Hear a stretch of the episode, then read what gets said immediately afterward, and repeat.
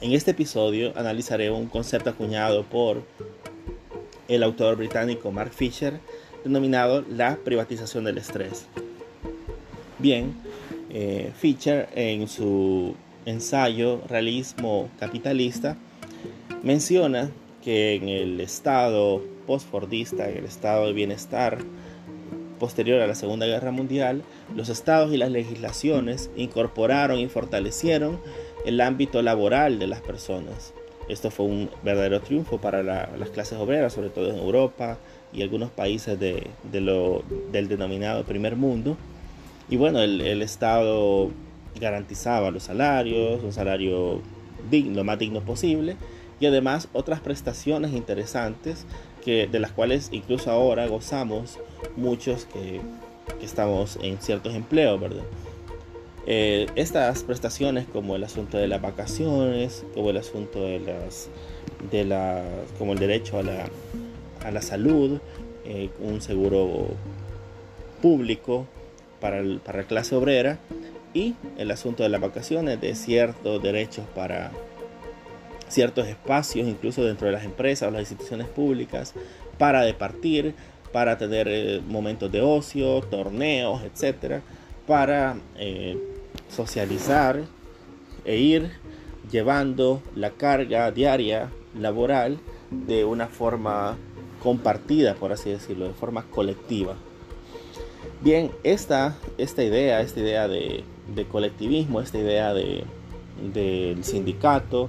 de estructuras sociales fuertes como, como las, las reuniones de ciertos gremios, asociaciones o sindicatos,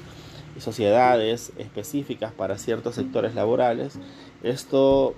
menciona Fisher que en, el, en, la era actual, en la era de este capitalismo avanzado, ha ido quedando atrás, ¿verdad? Y que el trabajador generalmente se ve solo, solo y su alma, solo y su problema en, en su circunstancia, es decir, no acude, no, no se fortalece ese vínculo con los demás compañeros, no se fortalece ese vínculo sindical, ese vínculo con los demás miembros del grupo, sino que generalmente son las frustraciones, las, molestias que las, las viví solo. Y de ahí la proliferación, la proliferación en los últimos años que podemos observar casi que con cualquier conocido, de temas como la depresión, de temas como la ansiedad, de temas como un trastorno bipolar, como, bueno, tantas, tantas nuevas eh, trastornos y, enfermedades eh, psicológicas que han venido surgiendo a lo largo de las últimas décadas y ante lo cual el tipo de soluciones que se brinda es individual, un estrés individual, a lo que Fisher le llama privatización del estrés. Es decir, ya no se trata de que las personas están afectadas eh, por una carga laboral extrema o por unos horarios que no son flexibles, unos horarios que explotan al trabajador hasta horas eh, no permitidas, aunque hayan tres o cuatro personas que padezcan, por ejemplo, de ansiedad o depresión en cierto puesto de trabajo, ya no se observa, ya no se ve como el resultante de, de una mala práctica de una, una práctica abusiva o extralimitada de parte del patrono. Ya no se ve como un patrono que está extralimitando su relación laboral y, y estirando los límites de dicha relación laboral. No, ahora se ve como si el trabajador obtuvo una falla química en su cerebro, un faltante de, de, de un químico o de una o de alguna sustancia interna en el cerebro y que debido a esa falla interna, esa falla privada, en el ámbito privado, es que esta persona ha caído en depresión, es que esta persona ha caído en ansiedad. Hay una falla en tu sistema inmunológico, en tu sistema endocrinólogo, en fin, hay una falla dentro del trabajador. Es decir, el, estrés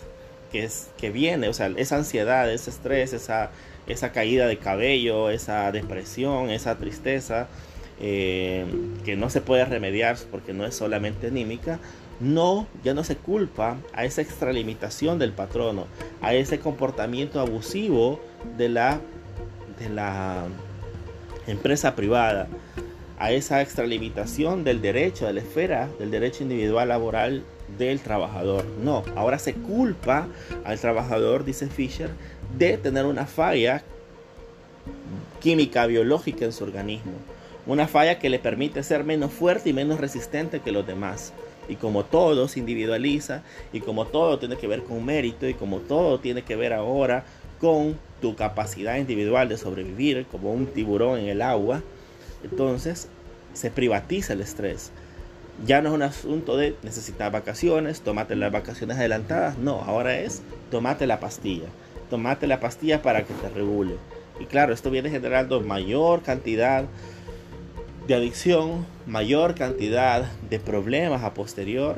Y entonces ya la clase obrera como, como, una, como una clase solidaria,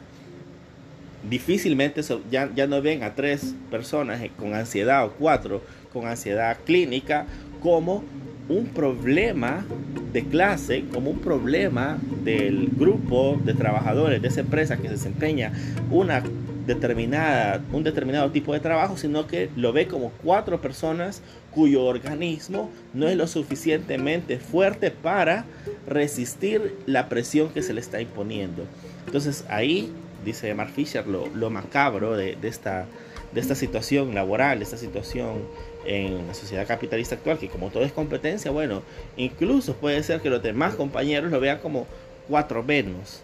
cuatro menos en el trabajo, es decir, me van a valorar más mi trabajo. O yo me quedo para el siguiente año, yo sobrevivo al siguiente recorte. Ya no lo ven como un asunto, ya no se ve como un asunto de preocupación y de posible demanda ante el patrono, sino como cuatro individuos que fallaron. Cuatro individuos cuyo estrés no pudo ser superado. A esto Mark Fisher le llama la privatización del estrés y es una crítica que se hace a esa falta de solidaridad en